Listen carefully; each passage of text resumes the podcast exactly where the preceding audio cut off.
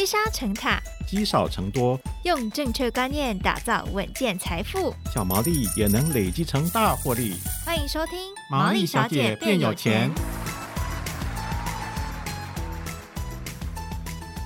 Hello，大家好，欢迎收听《毛利小姐变有钱》，我是佩服，我是笑鱼。好，相信很多投资朋友呢，在股票市场当中，一定都有过这种。经验就是买了就跌，卖了就涨的明灯经验。没错，我告诉你，这个经验我很丰富，尤其 尤其今年什么呢？哎，还飙成这样，是那种不买的，你手上没有的都超级会飙，然后你买进的就开始熄火，开始往下跌，甚至腰斩，常常会觉得，哎，这个主力是不是在狙击我啊？对，在交易上的时候，策略之外，有时候心态也是很重要的。嗯，尤其呢，在走势不如预期的时候，如果你的思绪乱了，真的就很容易会做出一些错误的决定。没错，所以这一集呢要。来跟大家分享一下正确交易的心态，它到底要怎么样去建立？邀请到的呢是这个赢得世界交易冠军宝座的操盘人 Dream 来跟我们分享。Hello，Dream。Hello，Hello，大家好，我是 Dream。OK，Dream 很厉害，就是他最近出了一本书，他上面的头衔是他在这个二零一四年的时候打败了两千五百位来自全呃这个全世界各地的操盘人，才赢得这个世界教育冠军的宝座。那我也想问一下 Dream，就是你知道最近？就像我刚刚前面讲的，没有买的最标，买了就开始跌。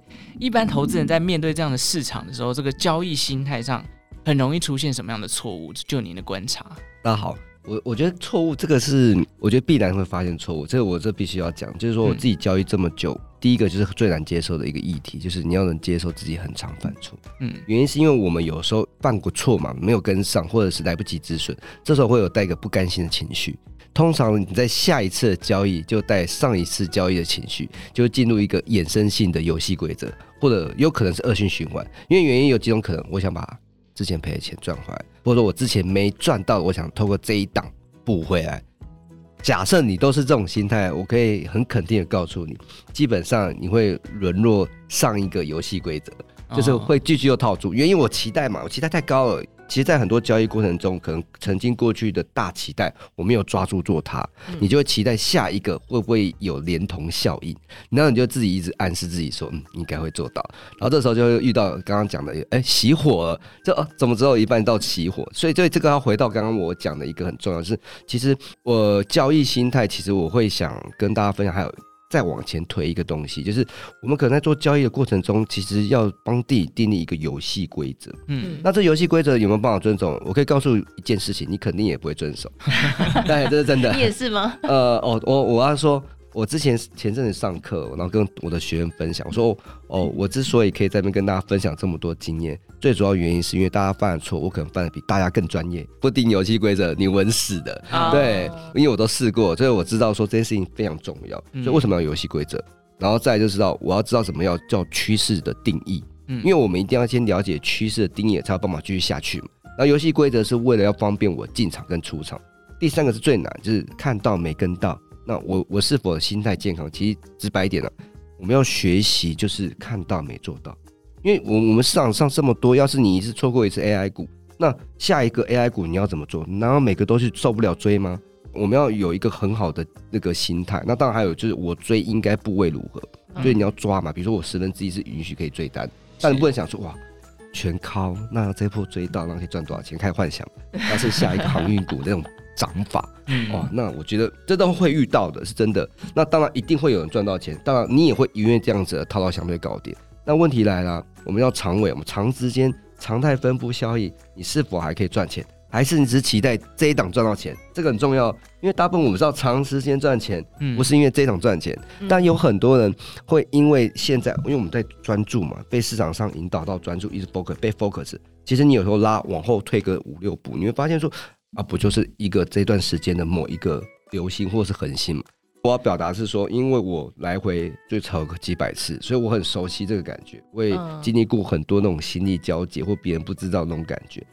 这个过程就是，我觉得要回到原点啊，就是说你，你是否是想做中长期的活着投资人，还是享受当下的冲浪者？对，假设你是享受当下冲浪者。Joy，你就跟一群冲浪有网友大家讨论哇，好开心哦，然后偶尔玩玩，只是说谁啊，那个谁被浪卷走了哦，我们注意一下。对，假设我们要当一个大家是冲浪者，就可以这样玩哦。所以其实就是心态的建立，跟刚刚讲的这个交易的框架，你要设定好。对，很重要。如果你今天想要做中长期部件，那有可能在短期内突然一个大涨，你也不用太去羡慕这些。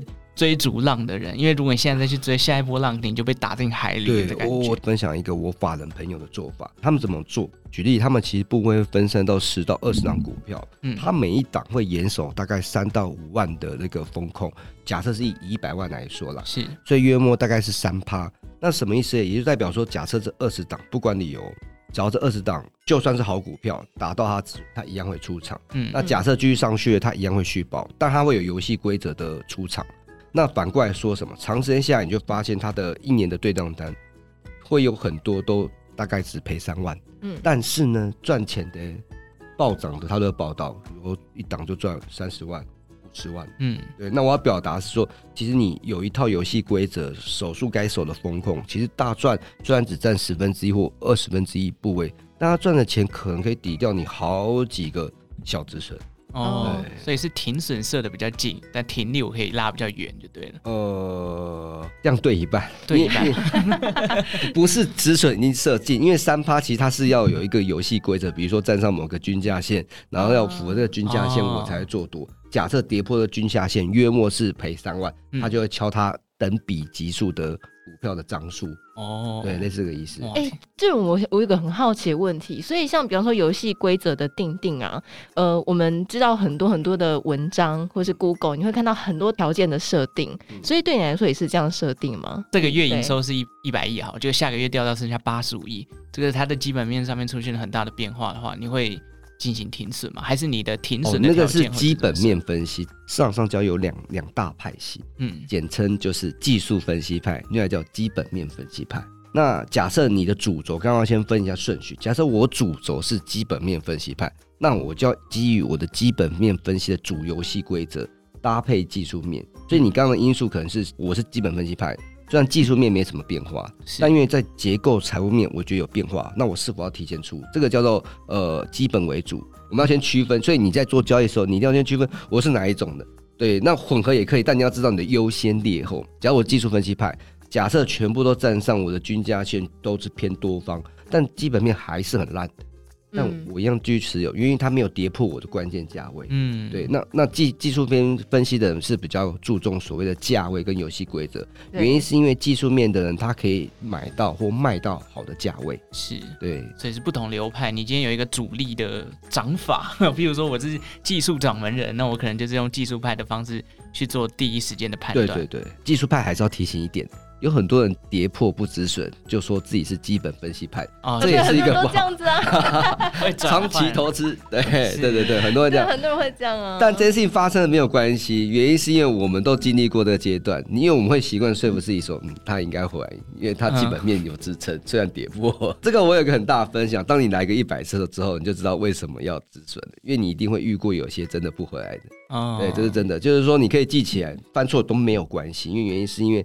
呃，我们你知道人性嘛？人性最大最大的优点就是控制不了人性。讲有纪律其实是有点盲区啊，所以我我要表达说这个是呃记下教，然后你可能经历过半年或三个月后，你就回来看，你就知道哦，为什么下一次发生同类事情你就会有记忆。嗯，大概犯大概待第三次或第五次，你就可能会开始去执行。但要前提是那个时候你要有钱啊。对，也不能一次赔光，对不对？好，那我这也好有钱，因为我们刚刚的给 Dream 的 title 叫做世界交易冠军嘛。那能不能请 Dream 跟我们分享一下，就是你成为这个世界交易冠军的心路历程？你是怎么样去从中跟他建立了刚刚跟我们分享的，不管是你的操作逻辑啊、交易框架跟心态的部分，可不可以给我们简单分享一下？我觉得最重要的是要有一个 heart，就要有一个热情的心啊。因为其实我在以前刚学习投资。跟开始做投资的时候，其实我我觉得我在做投资就很像打电动，嗯，就是我不知道男生遇到打或者女生逛街逛逛街感觉，就是你就很像进入投入期啊，你就觉得说，哇哦，那个对所有事情都好奇。我一天大概外汇是二十四小时啊，嗯，那我一天大概可以看最久可以看到二十小时，哇，所以你只睡四小时啊？对，做四小时睡觉。哎，对对，就就觉得像是在打电话或追剧这种感觉。那我表表达说，因为在这过程中啊，一定会基于我过去所学的，丁丁刚刚讲的游戏规则，那一定会出现第二个问题。哇，原来我曾经学的好像是很厉害的东西，原来到后面某一个临界点会有一种想法，原来它是个垃圾。对，然后这是怎么办？然后原来跟讲的都不一样。是对，这时候我就会开始去多学习，或去多校正、交叉比对。所以后来我就认识很多法人，嗯，然后还有很多券商的朋友，或者是一些问营业员不要脸，问他说：“哎，有没有很厉害的交易员啊？”然后就请人家吃饭。哦，真的。然后就是呃，李少棠有有一本书叫《勇敢敲柜的门》，我以前小的时候都是这样。就是去跟很多我觉得厉害的人直接去请教他，嗯，然后去了解他的交易思维是什么，他为什么这样交易，他的观念是什么。那其实不外乎大部分都会有自己的几个重点，独立思考的交易思想，嗯，他对于他的交易思想是很坚定，然后最关键是他们的风控思维都一致。最近发现交易方法百百种，但风控逻辑基本上不会差太远。那反过来呢？假设你没有风控原则跟风控逻辑，那我就反过来了。长时间下来，总有一天等到你，总有一天会套到，到风险，对，会套到你。因为因为主力是因为我在以前很小的时候在学的时候，就是印象中有一个很有名的分析师，他就讲说，主力完全都不介意你赚那九次，原因是他套你那一次你就不会卖。你就会乖乖的抱紧那张股票到到底，一直给他收割。对对对对对对。那那那我要讲说，在这过程中，其实一定会大家会面临的问题，就是说，像我自己就是呃做了很多股票，然后或者说我是从股票开始做做做做做，后来跑去做外汇，原因是我发现我觉得会比较方便，因为外汇不会说三十亿以下的股本，你就明明营收好，技术面好，它可以过一条线下来给你看。对，但其实在外汇市场上，区区域你看不到。原因是因为它是有国际的进出口关系，所以政府一定是稳为了稳定，不是为了炒炒汇。哦，对，所以所以我在上面使用所谓我所学习的技术分析的时候，我发现哦，原来这么好用，然后就开始去更加深自己的一些游戏规则。那回到自己要成为一个好交易员的关键理由，就是你一定要有很明确的游戏规则，进场跟出场，并且要校正。什么叫校正？我学的可能叫 A，但其实这个 A 的论点在对那个人是适合，嗯，对我来说是有盲区的，你要把它找出来，嗯，因为我们在做交易过程中，后面我们知道我们叫解盲啊。我曾经认为对的东西，后来发现原来没那么对；曾经觉得不重要的东西，后面会发现原来交易这么重要。但是因为它太简单了，你会忽略它。嗯，这个我可以举一个例子，大家打过篮球嘛？应该玩过篮球。嗯，那大家觉得篮球乍看知道技巧有很复杂吗？没有，就把篮球投进篮筐，就能就对啊，就投投篮啊，然后就过人上篮。只是差别是我顶多就偶尔去那个天桥下打球，但有人就可以去 NBA 打球，嗯，一样都是玩一颗篮球，怎么会差这么多？那我讲重点来，交易也是一样，哎，好像这技术分析都没什么样嘛，过价位破价位谁都会啊，那只是差别，为什么有人赚钱，有人不会赚钱？对对，那你就要去思考，就是说，哎，我到底。会不会轻忽了某些东西？但也许这东西一直都存在，但我从来没有注意到。嗯嗯，这个东西很重要，哦没注意也无所谓啦。因为原因是因为当你赔到不要不要的时候，你就知道哦，我必须那个真心悔改的时候，你就会开始去检讨过往。对，所以我要表达的是说，呃，你想怎么做，哎，都可以，只要你开心就可以。但当你赔到不要不要，记得检讨一下自己就可以了。对哦，哎、欸，那你这个，比方说你刚刚有提到校正这件事情，你有印象？比方说你过去很信奉的一个呃信念或者是条件，然后经过校正之后发现，哎、欸，其实它好像其实没有那么适合我。我来分享一下，以前我很信奉投资市场，很喜欢大家讲 K 棒，对，特定下影线、阴阳吞噬、短线，哦，这个多准多厉害，那时候是很认真研究，把全部都是学完，就觉得说这个可以打遍天下无敌。是，后来交易完后发现，原来。我以前信奉这个东西，到后面有一个临界点，我觉得这个是个垃圾。哦，哎，要举例，当然不是乱讲话。嗯，我发现一个非常重要的点，就是当你趋势不对，再对的 K 棒就是个垃圾。哦，这我举个例子，这个这个这个我要强烈举例，是要让大家特别有感觉，但并不是有什么什么色彩。我举个政治立场，举例，假设多方现在是属于定义叫民进党，空方叫国民党。假如像是民进党当政，你不管怎么去推行国民党的政策，你请问一下会过吗？哦，不会啊。哎，对，那就反过来说，你再对的交易的技术，再最再厉害的交易方式，你只要趋势不对，你不管怎么做都会错。哦，那因为外汇设的是小时的，它的循环的次数大概会比股票多，最少因为它时间多六倍，速度会快六倍，也就代表说我做一年大概会是股票足完六年的经验。嗯，那我的来来回次数绝对是快六倍，所以在过程中我就经历过非常多次。当然我在顺势盘的时候遵守的 K 棒哦很暴赚，然后可能在逆势盘或是疑似灰色地带的时候，我就会以为这个方法是可行，但错了。其实。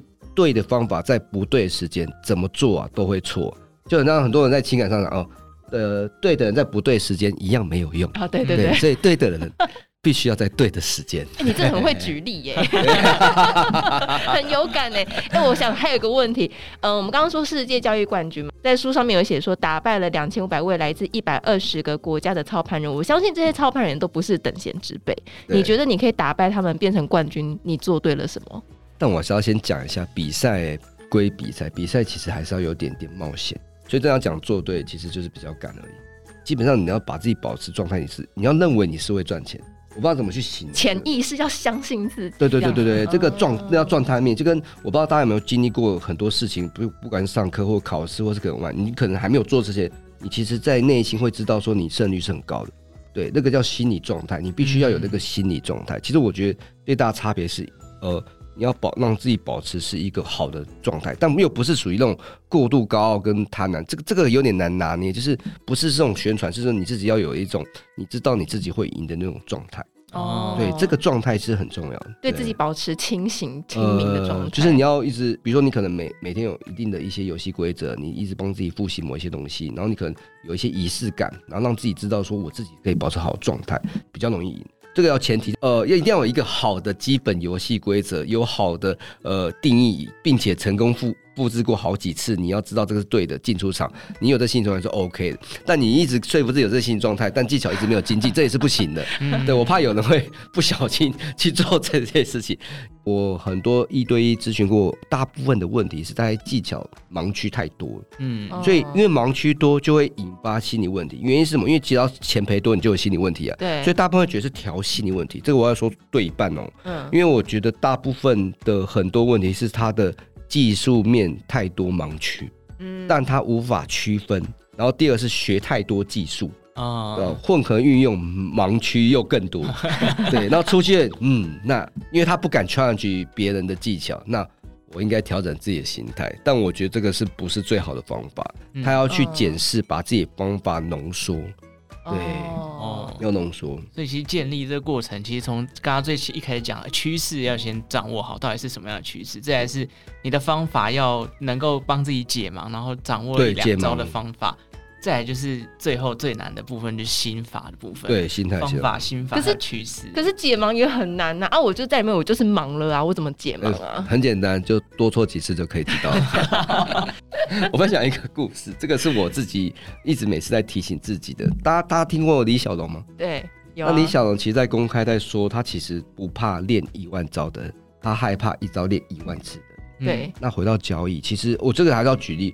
很多成功人士跟做的人，他们都是专注一个产业。我没有看过一个做很多产业的了。就算是呃呃某这个产业，他也是做某一个产业的某一个专精。哦。对，所以做任何事情一样都要专注特定几件事情。交易也一样，你不要每个方法都觉得把它用起来组合就变一个超级无敌的铁金刚，其实错的，就是会互相打架。所以你只要浓慢慢浓缩，筛掉不见得适合你，集结你适合你的几个大原则，就开始定锚。去深耕它，那你就可以把你的交易技巧越来越好，然后开开始解盲。原因是你要先定嘛，我要学什么派系，你不能我定嘛要学呃呃，比如说呃武当派好，然后就看一下峨眉派也不错，就学学华华剑呐，然后那个少林我用拳头也蛮厉害的来学。那你当这个时候在交易上上，你就会害死自己，所以你就要专心做好。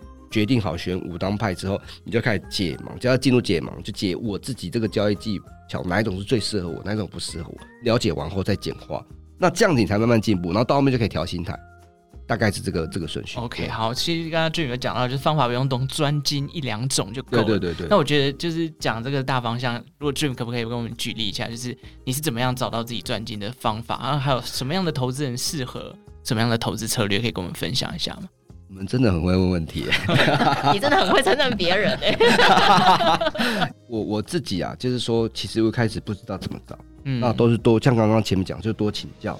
那其实我在请教过程中，其实这个过程中，大家要先做一件事情，你要先知道自己是属于高风险还是中风险，还是属于保守型积极者。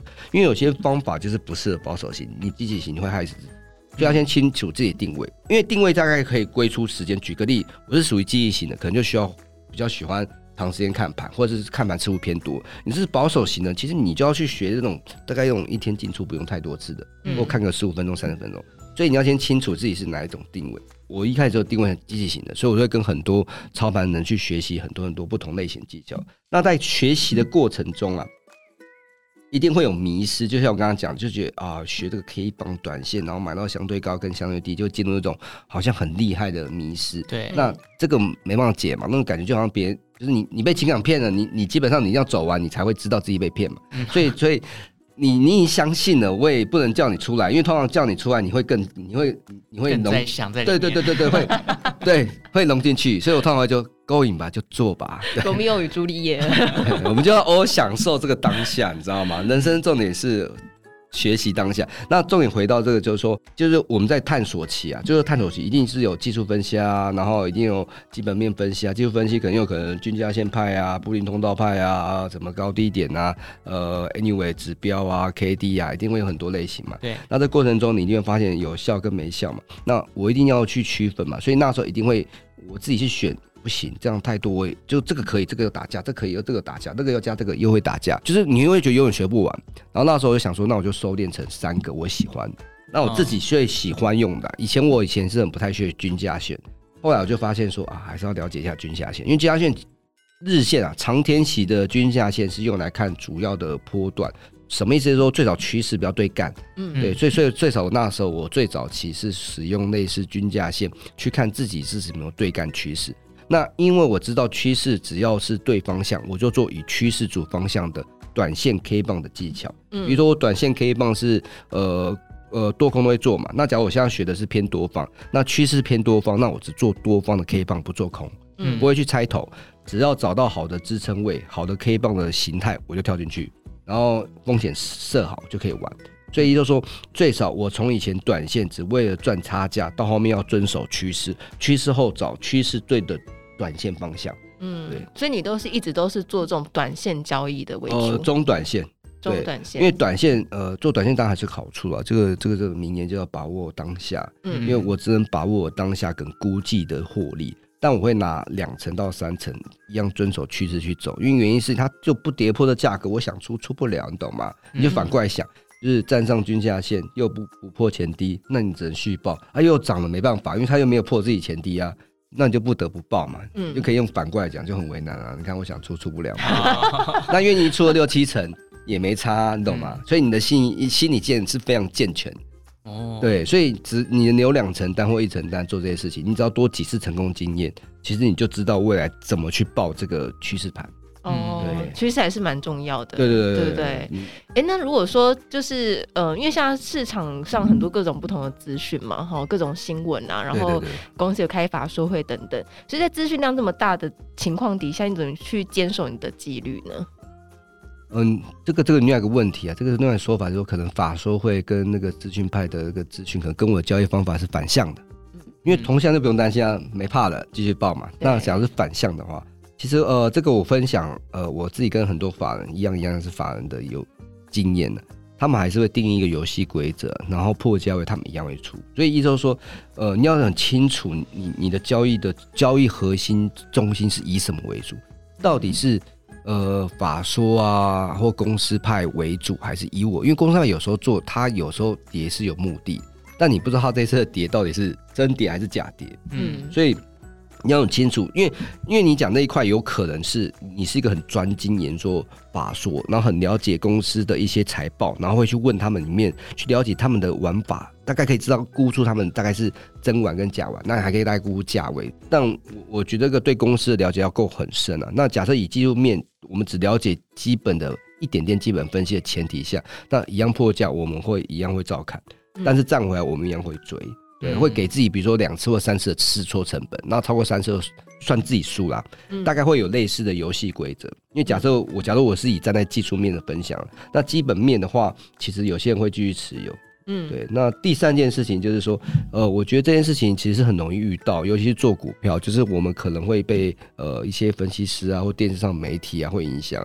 那其实这个呃我自己这样下酒后，我就发现那些媒体他们也是收到讯息讲，他们也不是故意要影响你，是因为这个整体一定有特定人想公开的资讯，所以这样能明白有些资讯是。刻意被公开或间接被公开，但他们就会有一种很有趣的，有时候一半对一半错，所以你就会进入第二阶段，到底这次要这样还这样，所以常常会很困扰。所以到后到后面，其实为什么很多法人朋友他们会选择用价位来做决定？原因是因为价位是骗不了的，因为有些大家一定有预估，就是这种消息面超好的，嗯，啊，股价可以跌，一直跌，一直跌，对，也是有这种。所以其实看价位好处就是你其实不会被影响，对啊。然后当然还有另外提醒，就做。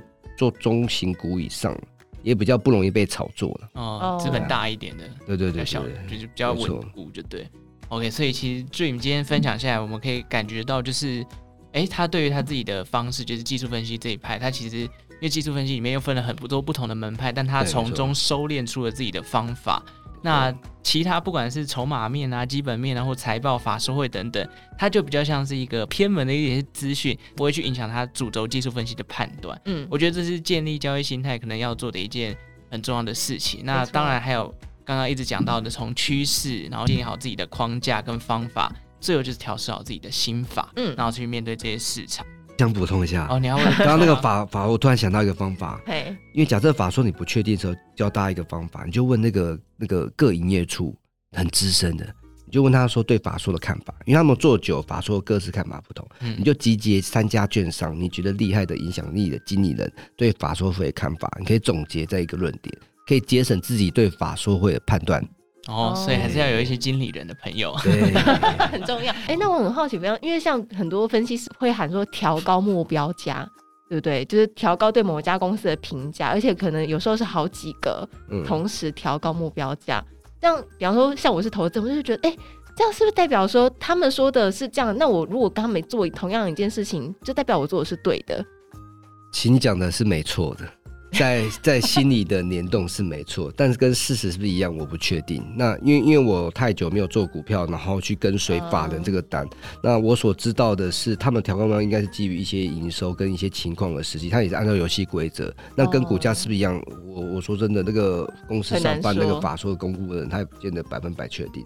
对，所以所以我我我觉得，呃，因为在你的对话中，我知道你可能对于公司派跟公开讯息，其实对你的信心比重是很重的。所以，所以我觉得这个是没有，我没有说这件事做跟错，但我觉得用比较，比如说把过往这一年曾经法说的目标价全部拉出来，把你喜欢的那一百档去比较一下，曾经公开或调高目标价到现在的成功率占百分之多少？嗯，假设你的方法去探讨有七八成以上，而且并且你有你有方法可以筛掉这两成为什么会赔钱的理由，那你这方法是可行的，但不能基于现在来做这个事情，你还是要回测一下。对，哎、欸，你看大家有没有感觉到，我就是用感性在做股票啊，他就是用理性在做。对，这外资目标价一调高，我们就想去买，可是其实事情是背后还有很多他其他的逻辑是要去留意的。最近分享到很多的方法，那刚好最近他出了这本书《框住财富》，很大方啊，就是 Jim 也提供了十本。他这个亲签的版本哦，哇！最后也要给我们的毛利小姐变有钱的听众来进行抽奖。那我这边提供两个方式给大家参考。第一种就是加入我们 Discord 的群组，在毛利小姐变有钱的房间内呢，只要你分享一下你听完这集的心得，我们就会送给前五位留下心得的听众。嗯，那第二种呢，就是只要你在八月十四号以前填写这个资讯栏下方的表单，填写完呢，但是这个方法是用抽奖的方式，我们会从中抽出五位的幸运得主来获得这本。框住财富，对一百位填写的话，就从一百里面抽五个，没错，这个几率很低啊，没有关系，他还是可以线上买的，没有抽到就线上买，对，没错。那详细的活动说明呢，大家都可以去参考下方的资讯栏。然后，好，那这一集我们就到这边告一个段落，非常谢谢 Jim 的分享，谢谢，谢谢，拜拜，拜拜。